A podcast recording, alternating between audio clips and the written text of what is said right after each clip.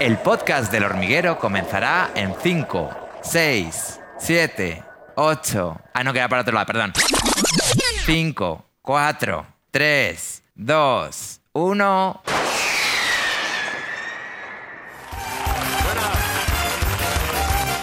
Estamos de vuelta, amigos, con José Sacristán. Pepe, buenas noches. Buenas noches, compañero, ¿qué tal? ¿Te has, te has vacunado? ¿Te has vacunado? Sí, quiero hacer hincapié. He recibido hoy la segunda dosis y estoy encantado de la vida y quisiera hacer hincapié en que la gente se vacune, que hay que vacunarse, no hacer caso de tanto necio negacionista. No. Porque, como decía Albert Camus, la necedad es homicida. Y efectivamente, los tontos matan. Y el tonto negacionista mata, no quepa ninguna duda, en todos y cada uno de los aspectos. Esto es una realidad terrible, pero es una realidad que hay que enfrentar desde la, la razón y el sentido común. Hay que vacunarse, hay que protegerse y hay que, en la medida de lo posible, observar todas y cada una de las medidas que nos indican los responsables de sanidad. Así se empieza una entrevista. Claro, porque hay un partido político que anuncia en su programa que va a eliminar el toque de queda. Pero ¿qué coño es esto? En principio porque no es un capricho lo del toque de queda y porque tampoco se puede eliminar un toque de queda así como así, porque es una medida de protección. Hay que protegerse las imágenes de la India, las imágenes de Brasil, las imágenes, en fin. No, no, eh, la evidencia es tal, vuelvo a decir, que no hagamos caso del necio negacionista, porque mata, joder, mata. Ahí queda. Ahí queda. Ahí queda. Y ahora, antes de pasar más adelante, Sí. para corroborar todo esto, quiero hacerte un regalo, sé que es una sorpresa para ti, pero como tenemos tú y yo esta cosa a propósito de mi pueblo y lo que da mi pueblo, que son los ajos, quiero traer... eh, Pero has traído ajos. En el bolsillo. es la, la- la- Ajos de chinchón. la segunda medida terapéutica. Una- la primera la vacuna y luego los ajos de mi pueblo. Y eso La vacuna y los ajos de chinchón. mano de santo. Nunca había visto a Pablo en un ajo tan cerca, la verdad. No, a mí eh, es que, claro, no quiero entrar en la polémica de los ajos. A mí me gusta el ajo, pero a mi mujer no le gusta que yo coma ajo. Ah, Con lo bueno. cual, yo como poco ajo. Ah, bueno. Pero, pero no quiere decir que no me guste y estos ajos estarán en mi plato con Ahí está. pollo. No sabe, no sabe uno qué hacer. Ya, ¿eh? calma. Está. Bueno, oye, el 5 de mayo estrenas la obra Señora de Rojo sobre fondo gris. Estrenas. La llevas- Reestre- la- la- la reestrenamos, llevas, claro, reestrenamos, la- volvemos. haces Desde 2018 vuelves a Madrid en el Teatro Bellas Artes de Madrid y eh, pare- eh, quiero hab- empezar por un sitio porque parecía que el COVID, Pepe, iba a acabar con el teatro. No, y sin contrario. embargo, Todo lo contrario. Quiero hacer hincapié y agradecer públicamente, de verdad, la, la confianza y la fidelidad de la gente hacia el teatro, dentro de las limitaciones correspondientes. En lo que a Señora de Rojo sobre fondo gris se refiere, yo no puedo sino estar más que satisfecho, quiero decir, pero no hay localidad en la que todo lo que se pone a la venta se vende y la, respuesta de la gente en cuanto a la calidad y a la cantidad no puede ser mejor. La gente quiere volver al teatro y, bueno, algunas eh, funciones interesarán más, otras interesarán menos, pero la gente quiere volver al teatro y vuelve al teatro. y tú eh, que tienes, vas a cumplir 83. Ya he cumplido. Has cumplido 83 y me estabas contando un poco la agenda que saldrá ahora la gira de por dónde vais y tal. Ahora voy a Tarrasa y a, y a- de- y a otro sitio más en Cataluña y, volve- y bueno, no, no he parado desde que... Pero tú pones unas condiciones, dices, ¿no? Hombre, unas condiciones lógicas propias de mi edad y condición, ¿no? De que dice, ahora ya la- el ir deprisa y atropelladamente, no, entre otras cosas porque la función no sale igual. ¿Cómo, Y- de- cómo definía esto Alfredo Landa? Alfredo Landa, mi amigo Alfredo Landa, cuando le iban a hablar de un negocio y no había dinero y las condiciones eran precarias y las dificultades eran muchas y todo esto, mi amigo Alfredo decía, si no hay sardina, la foca no trabaja.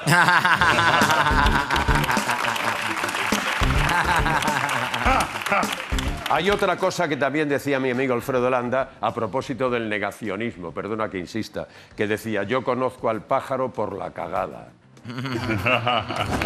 No me hace falta mirar. Digo, ya que me, me ha cagado este ya. Son las dos Sí, de copiar, ¿eh? Son de copiar las dos. Bueno, eh, cuéntame un poco de qué va la obra. La obra es una obra formidable, es la única obra que Miguel Delibes escribió a propósito de sí mismo, aunque él en la novela se protege con un personaje de ficción que se llama Nicolás y que es un pintor, pero ya es de dominio público, que se trata de la peripecia terrible de la enfermedad y muerte de su mujer con 48 años de edad. La novela se publicó cuando yo estaba haciendo otra obra de Miguel Delibes, Las guerras de nuestros antepasados, pero Miguel se negó desde el ni para el cine ni para el teatro. Miguel me decía, no quiero que nadie le ponga cara a este personaje porque ni siquiera yo le he puesto la misma, la mía. Han pasado muchísimos años y ya la última autorización, lógicamente, la han dado sus hijos para, para hacer la función.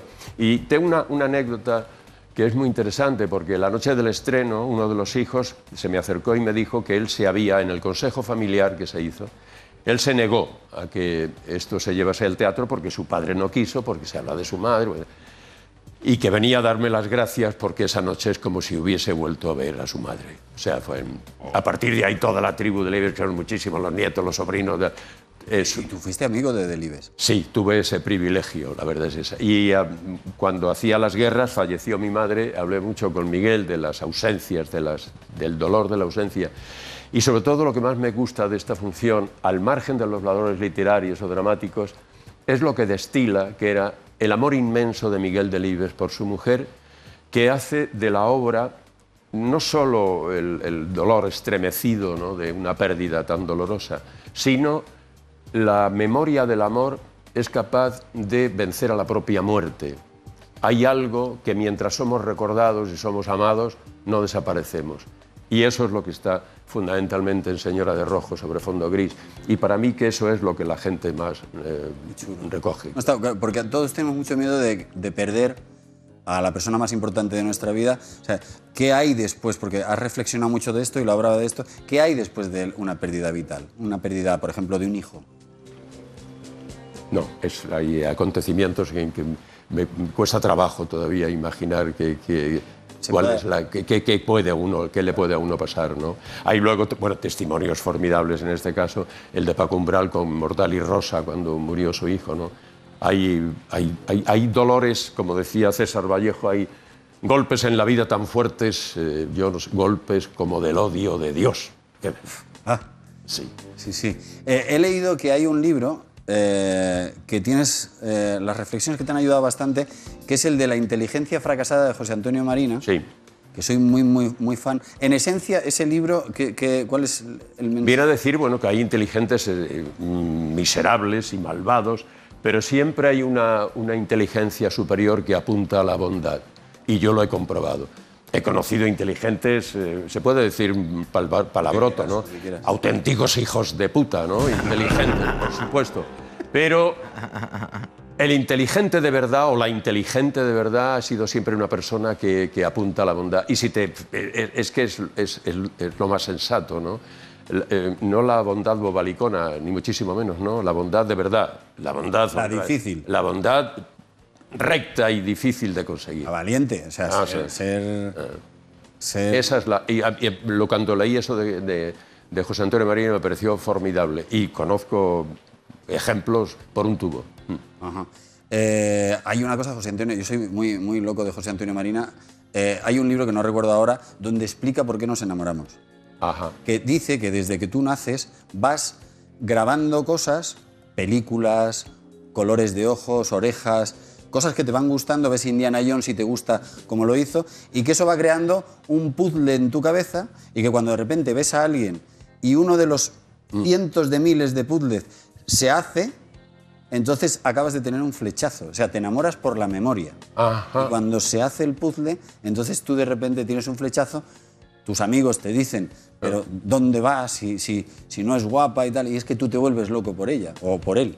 Y Lo que pasa es que hay flechazos a veces que son fracaso total y estrepitoso. Claro, no, no, sí. ¿Qué le vas a hacer? El, el puzzle sí, pero- te equivocaste de película. Claro. el amor Has es... pensado en la película que no debías. el amor- inteligencia fracasada se llama el, li- el libro que te gusta. No sé si se puede relacionar la inteligencia fracasada con que la semana que viene hay elecciones. Eh, algo hay de eso, ¿no? Verá, a mí me gustaría hacer una llamada, ¿no? Estoy hasta las narices de los paternalismos, ¿no? Y que como que siempre alguien tiene la culpa de lo que nos pasa y no es cierto, en absoluto. Yo cuando veo los comportamientos de la clase política sé perfectamente que son profesionales, como yo por deformación profesional elijo una obra y no otra, porque sé que tengo un público y no otro. Estos profesionales de la política saben que tienen su auditorio, ¿no? Y lo que a unos nos puede parecer un disparate, eso es lo que les, les da los votos y les hace estar donde están. Decía Casio en Julio César, César no sería el lobo si nosotros no fuéramos los corderos.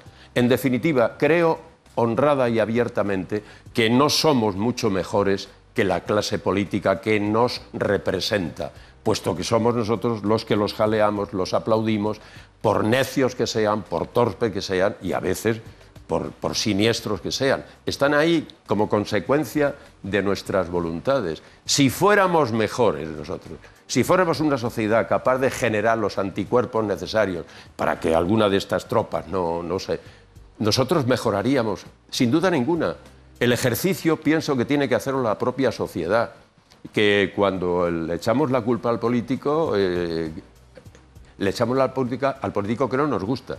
Pero es que ese comportamiento de ese político no nos gusta, estás dándole gusto al que, al que sabe que, que ahí está su pan. Claro, ellos tienen su público que somos nosotros. En definitiva, yo haría un llamamiento. Vamos a, vamos a procurar ser un poco más, un poco mejores, un poco más selectos, ¿no? En cuanto, un poco como lo del amor, ¿no? Vamos a hacer que la evocación de lo cosa que tenemos, que nos conduzca a un, a un encuentro en lo político. Está todo, claro, porque está todo muy embrutecido y muy garrulo y muy violento y claro, Y si te fijas, el auditorio, hay cuando, bueno, en algunos programas donde opina el personal, el personal en ocasiones se manifiesta de una manera exactamente idéntica a la gente que políticamente le representa, exactamente igual. sí, Igual de, de ácidos, igual de, de- de- Normalmente, casi siempre, son un poco la representación del grupo o el ideario político que, que el político representa. Bueno, la semana pasada hubo un debate en la SER que acabó con Pablo Iglesias que se fue y eh, daba la sensación de que Pablo Iglesias y Monasterio es que iban los dos a, a- a liarla. O sea, no tenían Es sencillamente de hacer un debate. cuando la, cuando la política de sus extremos es verdaderamente es, es bochornoso. Pero yo insisto, ¿no? creo que, al margen, yo no soy un experto en política, ni más ni menos hablo por, porque lo siento, ¿no? porque soy un ciudadano de mi tiempo y porque me gusta, no sé, si se me pide la opinión, manifestarla. Cuando se llega a esos extremos, la, de- la descalificación es total y automática. Es decir, se mandan unas cartas con unas balas. Es que claro, eh, No hay matización que quepa, no hay... Pos... Bien es verdad que, en su contrario, cuando el señor Pablo Iglesias dice que el señor Puigdemont y los exiliados republicanos son lo mismo, es una, es una vileza monumental. Eh, yo creo que op- opiniones de ese carácter no benefician demasiado a la, a la izquierda. Y yo sí soy y sigo siendo y voy a seguir siendo un hombre de izquierdas. Y desde aquí a- a- aprovecho también, me vas a perdonar, Claro. que la gente se vacune y que la izquierda se movilice. No sería, no vendría del todo mal. Que se movilice para impedir que ciertas instancias políticas alcancen parcelas de poder, porque sería siniestro. tú, eres de, eh, tú eres de izquierdas, pero eh, ¿qué opinas de la izquierda actual? Porque claro, no es lo mismo, por poner un caso, no es lo mismo el PSOE de Felipe González que el PSOE de Pedro Sánchez. Y son el PSOE los dos, pero lo que- no es lo mismo. El, análisis en riguroso no, no nos varía y seguramente no, no llegará a ninguna consecuencia. ¿no? Hay algo que yo no, no acepto, no me gusta de la nueva izquierda y es esta especie de sensación de, de- de cosa de inmediatez, ¿no? como si antes no hubiera ocurrido nada, esta defenestración de la transición, de la... En fin, entonces habría que hacérselo con, con cierta. Pero hay un común denominador en, en algunos comportamientos de la nueva izquierda que yo de- determino o llamo como la, impaciencia de los malos aprendices. ¿no? Habría que hacer una reflexión y creo que una de las consecuencias es el, digamos, el- la disparidad y la dispersión y la falta de objetivo concreto de, ciertos aspectos de la, de la nueva izquierda.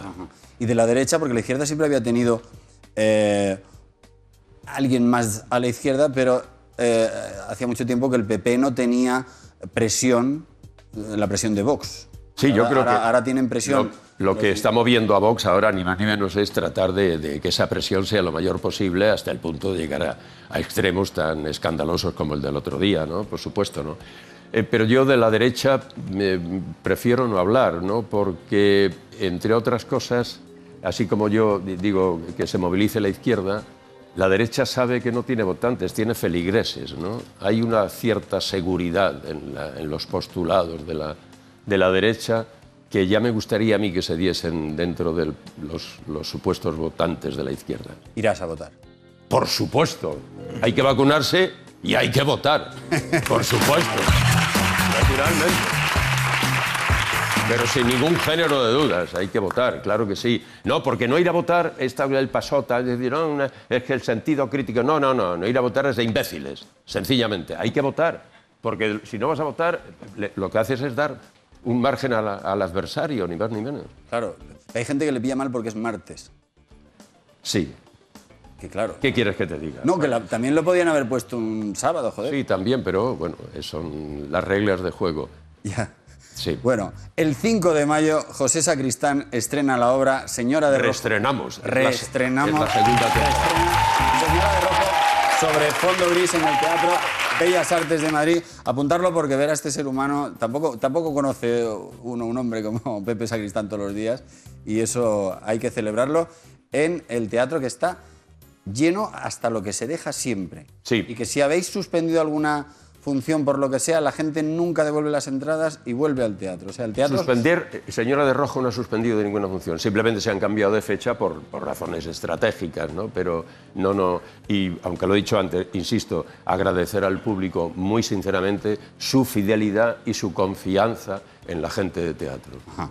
Te agradezco mucho la visita y no sería sincero si no te digo que cuando has empezado... eh, dices tan bien, hijo de puta. es que yo no he visto a nadie decir tan bien, hijo de puta, como a ti. Es que lamentablemente hay muchos más de los que fuera de desear. Déjame que te presente a Trancas y Barrancas.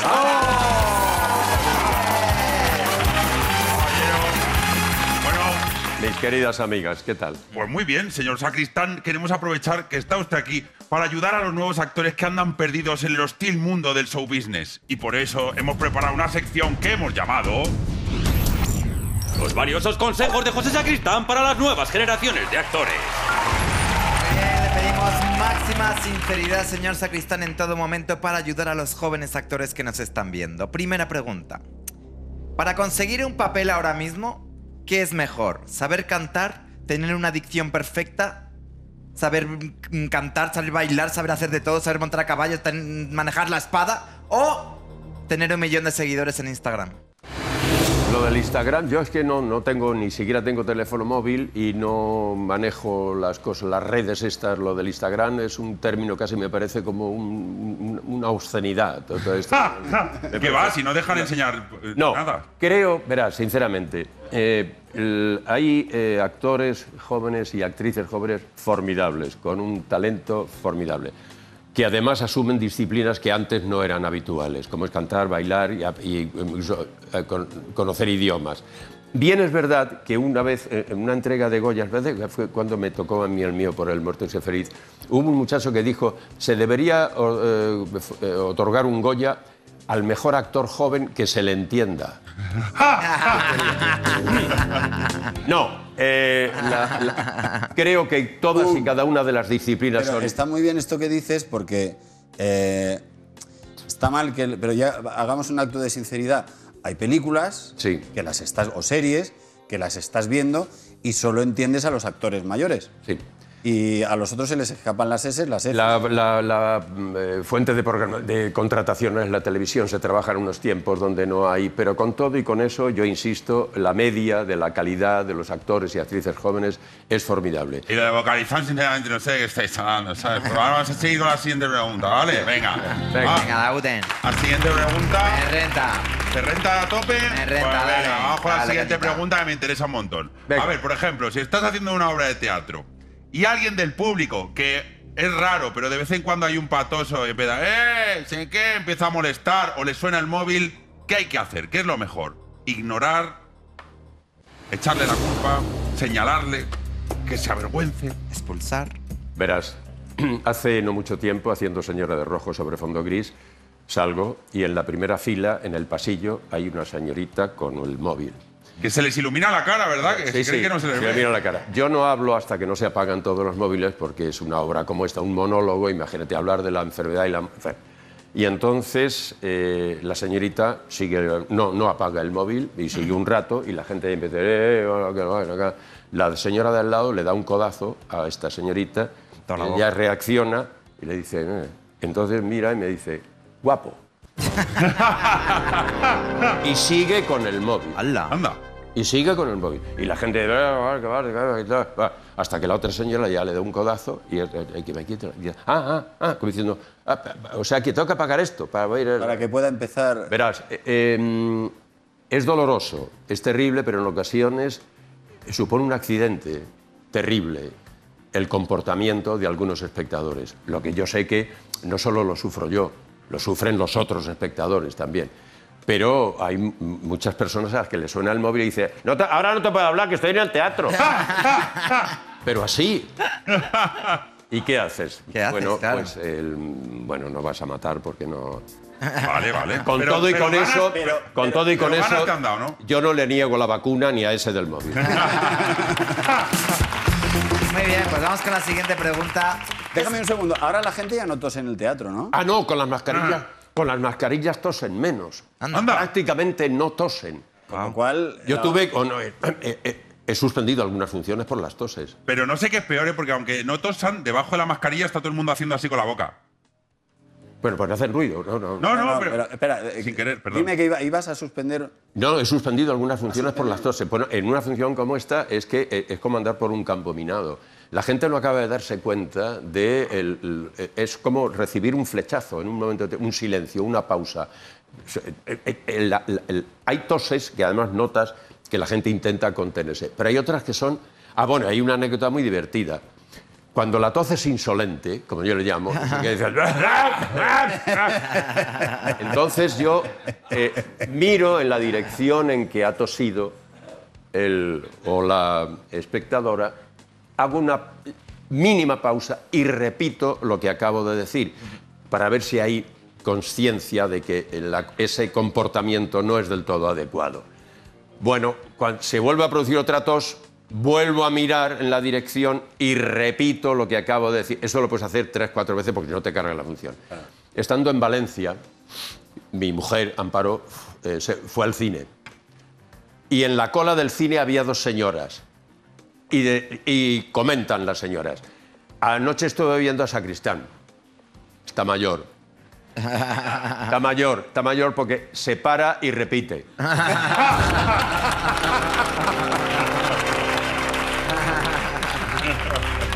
Y es que no, nunca Se me le va. cortar.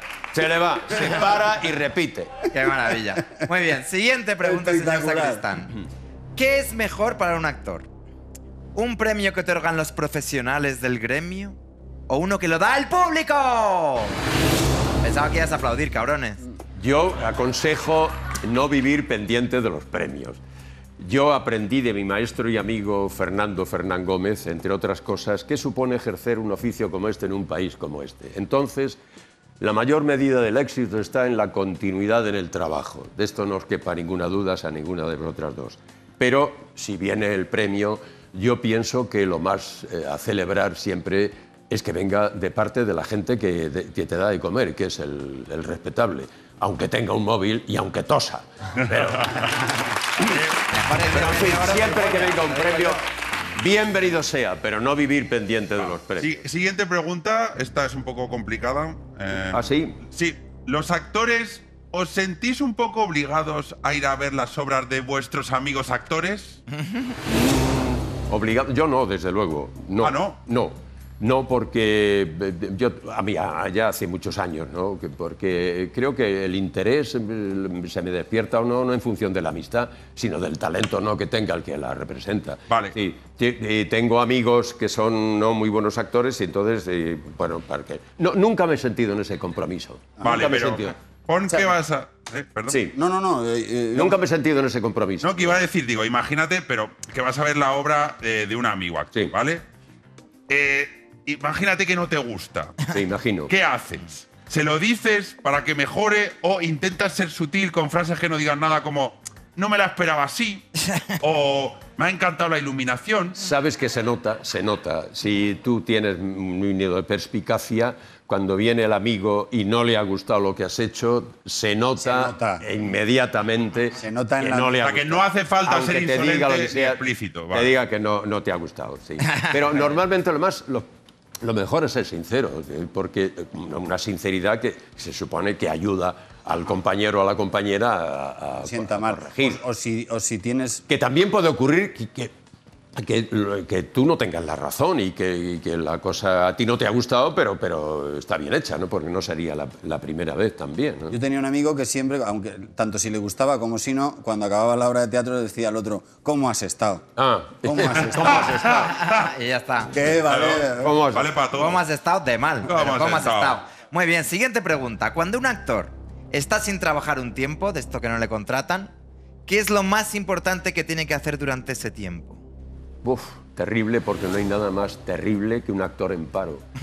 Porque es la mayor inutilidad del mundo. Claro, porque tú dependes de, la gente que va a verte. Si no tienes el, el- el público que a través de, o directamente en el teatro, a través de un, otro, otra plataforma, otro medio, es eh, procurar armarte de paciencia y en la medida de lo posible, y, y- y si eres creyente, elevar unas preces para que el supremo hacedor te- te- se porte bien contigo. Pero debo decir una cosa, y perdón por la... eh, desde que comencé en este oficio, hice de meritorio en el año 1960 del siglo pasado, las he pasado canutas, muy canutas, porque a veces eh, lo, lo que ganaba no era suficiente, ni muchísimo menos, ¿no? Pero nunca me ha faltado trabajo. Nunca me ha faltado trabajo. Precario, difícil, pero nunca me ha faltado trabajo. Qué suerte. Sí, sí. Lo sé, ¿eh? lo sé que es una suerte. Y por ejemplo, Una pregunta buena, buena, buena. ¿vale? A ver, Por ejemplo, ya que hablamos de este tema, si llevas tiempo sin currar y te ofrecen una peli o una serie que digamos que no te gusta, ¿hay que hacerla o mejor esperar un proyecto que te mole? No depende de la cartilla de ahorros, si hay que hacerla o no, depende... Hay que hacerla, hay que hacerla, ¿no? Depende del hambre que tengas, ni más ni menos. Yo creo que soy un profesional de esto. Hay una anécdota de Fernando Fernán Gómez, que también es muy divertida, que venía su representante de negociar una película y le dijo, no hay película, vas el quinto del reparto, el dinero es este, las dietas son estas, compartes un camerino. Y entonces Fernando montó en cólera y empezó a vociferar, maldita, pero ¿quién va delante de mí? Yo soy Fernando Fernán Gómez. ¿Cuánto voy a... Las dietas, ¿cómo? ¿Pero qué? Pero una bronca es, es- estrepitosa. Y dijo, le dice a Gavilán, que era... No hacemos esa película, hacemos la otra. Y dice Gavilán, ¿qué otra? Dice Fernando, ah, ¿no hay otra? Pues habrá, habrá que hacer eso. Maravilloso. Fernando sabía que no había otra. Claro. Pero él sabía que no había otra. Y armó todo el pitoste. aquí de, Yo soy Fernando, bien para adelante. ¿Pero qué es? Delante de mí esa mierda que es un mierda. Hacemos la otra. Ah, no hay otra. Qué Pues habrá que hacer eso. Pues eso, Bien. si no hay otra, hace- no pasa nada. Una más, ¿Es más? una más. Muy bien. Eh, para un actor joven, consejo muy importante. Al principio hay que hacer trabajos gratis o siempre hay que cobrar aunque seas novato. No, gratis no. No, no, no, gratis no. Nada. No, no, no. no. Aunque sea- Un amigo, podría, pero unas razones, eh, eh, pero de siempre. No, no, no, no. Ni yo soy partidario de hacer espectáculos gratuitos. Aunque solo sea una cosa simbólica, que alguien tenga la, la, eh, sensación de que aquello hay que, de una manera u otra, hay que contribuir, hay que pagar, ¿no? No soy partidario de la cosa gratuita ni a la hora de hacer el trabajo, ni a la hora de contemplar el trabajo de otro. Qué cosas tan sabias que Total, estamos ¿eh? escuchando esta noche. aprendiendo. Para tomar Eh. Pepe, que te levantes un momento conmigo porque vamos a ver algo. No te olvides de seguirnos en todas nuestras redes sociales: TikTok, Instagram, Facebook, Fosbic, Kissprint, Tronkis, Chulkin. Todas. Y Halmendor. Sobre todo en Halmendor. Delicioso estar una noche más contigo. Vuelve pronto. Haz cualquier. Ah, Volveré a preguntarte cómo te han sentado los ajos y sobre todo cómo ha reaccionado tu mujer. ¿Cómo ha reaccionado tu mujer? Espero que bien. Pepe, muchísimas gracias. Gracias a ti seguir, jefe. Por aquí. Chao. Chao, Pablo. Chao. Y ahora la tertulia, Marro, Piedradita y el Monaguillo. Bueno, bueno.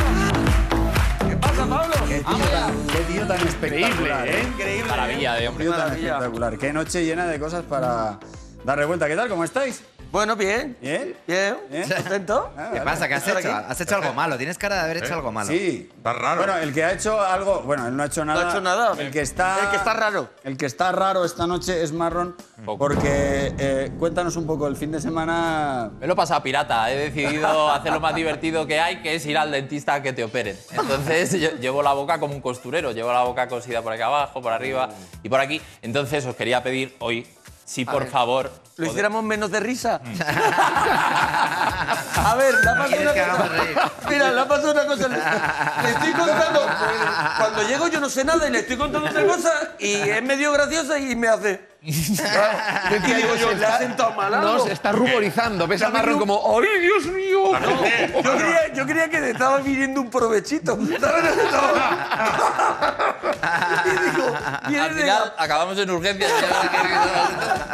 A a ver, a lo mejor la hemos estado comiendo juntos y es muy. Porque él cree que no se le nota cuando no se ríe, pero sí se le De nota. así de, nor- de normal. Sí, nota un bueno, un poquito de, poquita de pitimini. Un poquito, ¿Y, poquito. y cómo comen?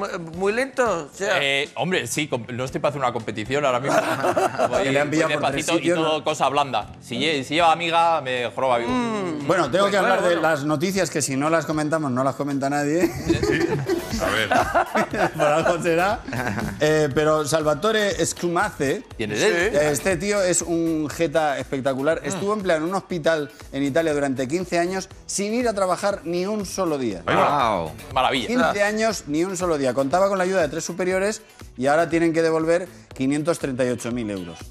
Entonces, eh, eh, quería que hablásemos de historias de pillos. Mm.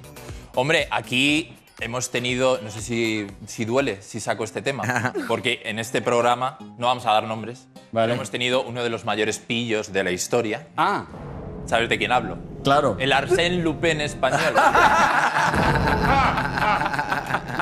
Había un ladrón. Un ladrón de guante blanco. De guante de boxeo blanco. La verdad que es increíble. Todo esto es real, amigos. Eh, eh, mira, un señor que fue capaz de robar todo el gasoil de un depósito que tenemos aquí eh, fuera, un depósito muy cuánto puede litros puede tener. No lo sé cuántos litros. ¿Cuántos litros puede tener? Para, para es- si se va la luz, hay Mil ma- litros. mi- mi- más de Mil litros. mil. Wow, mil litros. Más de mil litros. Para, ducharnos todo el equipo. ¿Cuánto? ¿Cinco mil? Cinco mil Cinco litros. mil litros. Cinco mil litros. Si se va la luz, tenemos un grupo electrógeno para poder seguir emitiendo Claro. y que el programa... Y lo sacó con una pajita como en las películas. Calla, calla, se lo, fue, se lo fue llevando en garrafas, poquito a poco, sin prisa. Pero, espera- espérate, Trabajo porque- de hormiga, ¿qué, ¿eh? qué hizo con la tapa del depósito? Lo de la tapa fue ya. Porque la, primero yo no entiendo la primera parte. Yo entiendo como un humano eh, puede llevarse 5.000 litros. Con muchísima paciencia y un paletero grande. siempre se habla que cuando el gasoil, uno que lo olió y se cayó y el otro le quería salvar y se cayó. Pues no, este no se cayó. Este, este se lo iba llevando garrafa a garra- tacita a tacita. Y la tapa, que es una tapa que pesa. Pues imaginar una tapa para un bicho Para un de estos, bicho de una tapa 5.000. gigante. La barbaridad. Nosotros de repente, para no sé qué íbamos a hacer en el Para, para un experimento de ciencia. ¿eh? para, eh, necesitamos una plataforma giratoria. Y entonces eh, no, Te veo venir. nos dice, bueno, la yo- compréis, yo, no la yo os la compréis". puedo, yo os la puedo conseguir. Y entonces robó la tapa, se llevó la tapa. Pero que es normal, dijo, si el depósito Hizo- ya no necesita tapa, Claro, si si, está el- vacío. si no hay nada en el depósito. Y Atrezó, atrezó la tapa. atrezó la tapa y nos vendió la tapa. ¡Qué Golpe maestro. Esto le deja a él en, un lugar estupendo, pero a ti, Pablo, ¿en qué lugar te deja...? Porque, a ver, él tampoco Hombre. que sea en la... No, y, y no iba cuadrando el mes, ¿no, Jorge Salvador? Había flecos. No, no, a mí me deja en el lugar de la víctima, entiendo, ¿no? A ver, no sé, Pablo, te vienen con... Tú ves que el depósito de gasoil no tiene tapa y No, te no, vende no, una no, tapa. no, no. Nadie vio nada, ni yo ni nadie de los 120 que estamos aquí. Estaba arriba la tapa. Jorge Salvador. Jorge. Salvador. Es- este es uno de los temas que más enfada a Un Jorge Salvador. testimonio. No, no, A ver, no, Teléfono de aludidos, el Jorge desatín por si acaso preparado. Sí, sí. no, no, es que hay que decir que ese depósito es altísimo. Altísimo, sí. Es un depósito muy grande, muy alto. Y claro, nadie descubrió que faltaba la tapa hasta que de verdad se acabó el culo de gasoil. y alguien, alguien al cabo de muchos meses subió arriba, porque claro, esa tapa no se veía. Y hasta que no subió alguien arriba esos pues 10 metros de depósito que hay y vio que no había tapa. Había digo, una "Mi paloma, capa- una paloma flotando Claro, dentro. Vio igual las dos que cosas salió a la vez. Que no había tapa, que no había gasoil. Las dos en el mismo momento. Bueno, Qué genio. cosas que te pasan. A ver, cosas que te Qué pasan. pillo, eh, qué No, yo- pillo. Qué pillo. Todos hemos sido, yo, yo, es muy yo he sido pillo. Di Yo la lo frase que quieras.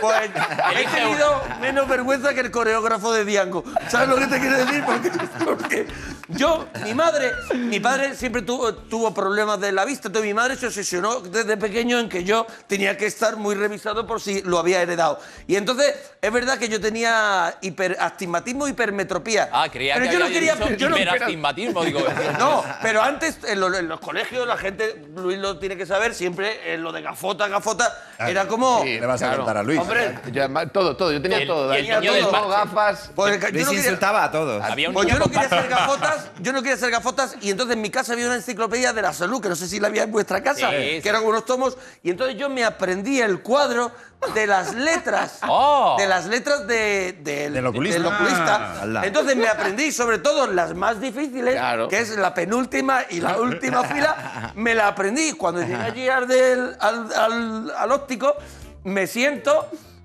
me pone y dice, bueno, vamos a empezar por las más fáciles y le hago la penúltima. Se me queda el tío así mirando y le digo, ¿y le puedo también leer la última? Y dice, sí, sí, y hago la F, la Q, la C, la G, la H, la A, la E. Cuando termino dice, es que no has acertado ninguna. ¡Ninguna! ¡Ninguna! ¿Por qué? Porque cambiaban. Los paneles son aleatorios. No existe un panel único. Mira, Marro, por favor. No, Yo le hacía una. yo le- ¡Mira, Marro! ¡Mira,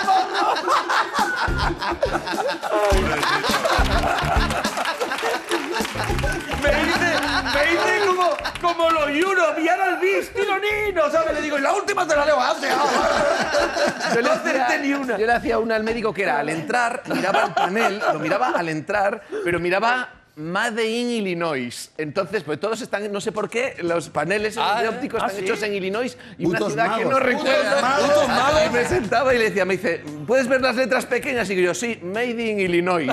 Y le explotaba la cabeza al señor. Luego ya descubrieron que era todo Era mentira. todo falso. Y, y yo de, de pequeño decidí que quería que mi vida fuera gratis sin robar nada. O sea, no hacer como el hombre de la tapa del, del depósito. Y es posible, solo hay que esperar que el dinero te caiga del cielo. ¿Cómo hacía? Cuando vas a la feria, ahí lo aprendí en la feria. En una feria hay atracciones que utilizan la fuerza centrífuga para que la gente se divierta. Mejor tú, no sé si has estado alguna vez, Pablo, son atracciones que dicen, no puede usted subir si es así de alto. Pero en esas, en- solo es- hay que localizarlas y buscar cuáles son las zonas de la feria en las que caen las pertenencias de los que se han subido Ah, a la las que hacen looping. en Ah, todas las no, ferias las hay. Vas al looping de la muerte, la, rusa. torbellina mareona, todo eso, la montaña rusa, y te pones en la esquinita y solo hay que dejar que el gran hacedor haga su magia. El supremo hacedor El se va entregando hacedor y cosas. te, cae, te caen gafas, mecheros, gorras, monedas. Es Muy buen maravilla. rollo. Qué buena, qué buena idea, buena, qué buena, qué buena, qué buena. Y vive de eso, Luis. Oh, Oye, pues es verdad- que habrá gente que viva de eso. Tú imagínate, yo, No, yo ahora- voy por a- ferias. ahora porque no hay Ahora, ferias, pues, claro. lamentablemente, porque no hay Sí, sí. Bueno, eh, el alcalde de Madrid, José Luis Martínez Almeida, Sí. dice que quiere adelgazar de cara al verano y ahora cena una botella de agua. Alegría. Qué rico. Sería bonito Mira. que quisiera adelgazar de cara. Solo. Solo. Solo de. Mira, yo os voy a decir una cosa, yo, sie- yo siempre he estado a dieta, siempre. Yo tengo un gordo dentro, que un gordo dentro que no me deja vivir. Yo estoy contigo comiendo y el gordo me está diciendo, queda una croqueta, queda una croqueta, que no me deja vivir. Entonces yo siempre he estado a dieta. Pero hubo una vez que yo me quería poner como fuerte, como bien, ¿no? Pero sin hacer nada. Entonces lo Pero que... eres como piedraíta Eso con es, dinero. Claro. compré batido de proteína de esos que son papotas, como unos botes Sí. así de grandes. unos botes así y me lo tomaba, me lo tomaba y me sentaba en el sofá, me tomaba en el sofá y tiene que ser que tiene que llevar escayola o algo. te pones, te pon- yo estaba duro como el David de José Ángel. La vida, José. Entonces, Como si fuera su vecino, ¿no? Pero, pero le pusiste duro.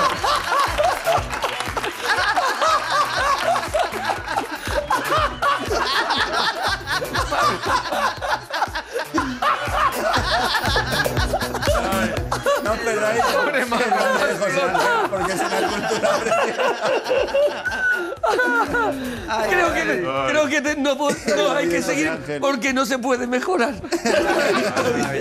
Lo dejamos aquí. ¿Cuál es el- cuál es- hablando de, de comer, ¿cuál es la cosa que rompe vuestra dieta? Si estáis a dieta, ¿hay un- algún alimento que digas, a mí me da igual, que, que se aparte todo el mundo, que me lo como todo? Mm, no quiero decir marcas, pero hay unos cacahuetillos barnizados en glucosa y con doble baño de chocolate. Uh, Que te... Yo no puedo parar. O sea, empiezo. De hecho, cuando hay en el catering digo, no me pongáis esto porque me los como todos y el chocolate estriñe. El chocolate estriñe mucho y, y yo he llegado a comer tantos que no voy a decir marcas, pero he llegado a cagar con gritos.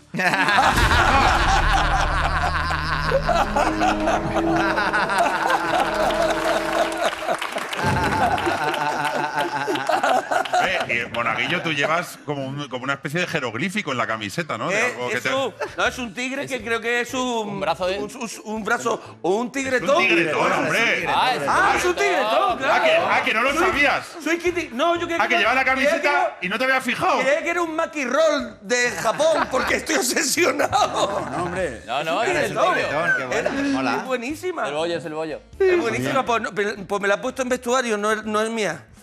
Digo que me la han dejado. Han Ya que lo mira un poco más, ¿no? Ya, pero estoy pendiente de. Tu de- marrón dieta no has hecho, ¿no? Tú no has- es que Marron, Marron No, es eh, la persona que puede comer lo que le dé la Lo gana. que sea. Él hace un par de. Bueno, en fin.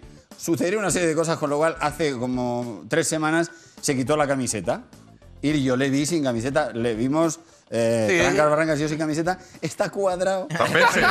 sin hacer absolutamente nada y comiendo lo que le da la gana. Es la gente que es odiable. La, Es Gracias, Marron. y por eso estoy tan feliz. Se ruboriza. la ha llevado toda la genética. Bueno, eh, en voy con otra noticia. ¿Tienes eh, No, no. que te vuelve loco o te da bueno, igual? sí, los flashes de toda la vida. Los flash de estos, de pequeño, me pillé un. De hielo, que se queda el caldito del final. ¡Oh, qué rico! Tuvieron que llevar al médico y todo. Me ¡Oh, me el caldito del final del flan!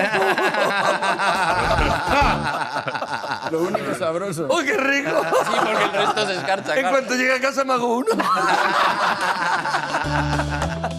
Al microondas. De pequeño me comí 30. De seguido, 30 flashes de 10 pesetas. y- creo que fueron 5 o 6 de los de 20, que eran estos que te, cortaba, que te cortaban las comisuras Sí, y te quedaba la boca como los muñecos de Barrio. Al día siguiente me daba que parecía que estaba meando un unicornio de un color indeterminado. Un color que no existe.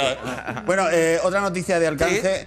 En Carolina del Norte, una mujer ha comprado compra una chaqueta de segunda mano y se encontró en el bolsillo una nota de su dueña anterior que decía: Enterradme con este traje rojo, por favor. ¡Oh, qué horror! ¡Qué mal rollito! Parece que. que- Vaya. No, no sé. Menos cómo- mal que vio la nota, porque si le llega a pasar algo e- a ella, a la nueva dueña, y se encuentran su cuerpo con la nota dentro, igual la Claro, pobre la entierran La entierran a ella pensando que era la otra. Vestida de eso. Ajá. ¿Tenéis historias de entierro? Porque el entierro es un lugar un donde lugar- No, no puede suceder nada. Pa- pasan Con lo cual, cosas- cualquier cosa que pase ya es una anécdota. Pa- pasan con pocas cosas divertidas, está, pero yo. está nervioso, ¿eh? Que tiene ganas de contarnos ¿Qué? esta historia desde las 7 de la tarde. Que lleva, que lleva la tarde y no la voy a contar. No la voy a que contar, digo- no la voy a contar ahora, no la voy a Es que contar ahora. dicen ellos, nosotros la verdad es que no tenemos mucha historia de entierro y digo, yo tengo una y estaba tranca y barranca en mi compañía. Bueno, pero cuéntanos y le digo, no la puedo contar, la voy a contar ahora. Por favor.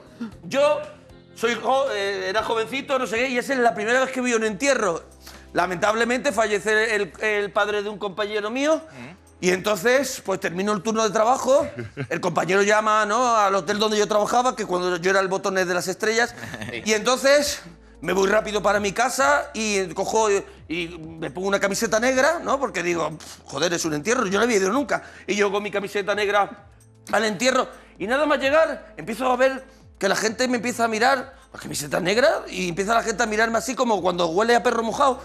Empieza la gente a mirarme así como desagradable. Yo entonces me meto ahí donde, el- el- donde das el pésame, ¿no? El- el- al- en el cementerio al lado donde das, das El el, pésame. cementerio al lado donde se da el A ver, pésame. en Marbella, El Marbella, el tanatorio. mismo cementerio el tanatorio. tenía, tenía el- el- eso, el tanatorio donde das el pésame, eso es. tanatorio. No me sale la palabra porque Pero en estoy Marbella y en todos los lados hay taratorios. en todos los lados. Bueno, pues entonces yo llego allí, todos mis compañeros me están mirando mal y hay uno que me hace como diciendo, qué gilipollas, qué tortazo tienes. Y yo, ya macho, ¿qué he hecho? ¿Qué he hecho? Y yo no estoy haciendo nada, desde que he llegado no había ni hablado, imagínate si estaba contenido, no había ni hablado. Y de pronto me dice uno, ¿cómo, cómo vienes con esa camiseta? Y digo yo, ¿qué camiseta? Y cuando me dice, mira lo que pone atrás. Y había ido al cine a ver una película Oh. y me habían regalado una camiseta. Me había puesto, la camiseta estaba doblada, era negra, me la había puesto. Y la camiseta era de la peli de Martí 13 que ponía, aquí huele a muerto, pues yo no he sido". Es real. Real. Ponía detrás. Y salía de José M. Millán así. Ponía, aquí huele muerto, pues yo no he sido. Y yo en un entierro con la camiseta cara en la espalda con... ¡Qué maravilla! Bueno, Ay. qué, qué pena, lo tengo que dejar aquí, pues yo tenía una muy buena de entierros. Va, la cuento muy rápida. Venga. Muy rápida. Eh, en mi pueblo, esto es un hecho real, sucedió que, eh, bueno, pues se muere una señora y entonces la- en- está o nicho o tierra y en los pueblos todavía yo quiero que me entierren en tierra y tal. Y entonces a esta señora, eh, que era la abuela de un amigo mío, eh, pues la van a enterrar. Con tan mala suerte que eh, la señora era bastante gruesa y entonces cuando eh, van a bajar el ataúd para meterlo en, el, en la, la tierra, fosa, en sí. se les cae el ataúd, ¡Oh! se abre la tapa, ¡No! se sale la señora y se queda boca abajo con la falda y enseñando las bragas. Y entonces, Dios mío. Estoy sufriendo yo que no he estado. en ese silencio, el nieto amigo mío dijo, desde luego abuela, hasta muerta vas a dar por culo. Y hasta aquí el podcast del hormiguero. Ahora puedes escuchar otros podcasts de hacer yoga o cómo freír alcachofas, que no sabes, si es que no sabes. No sabes.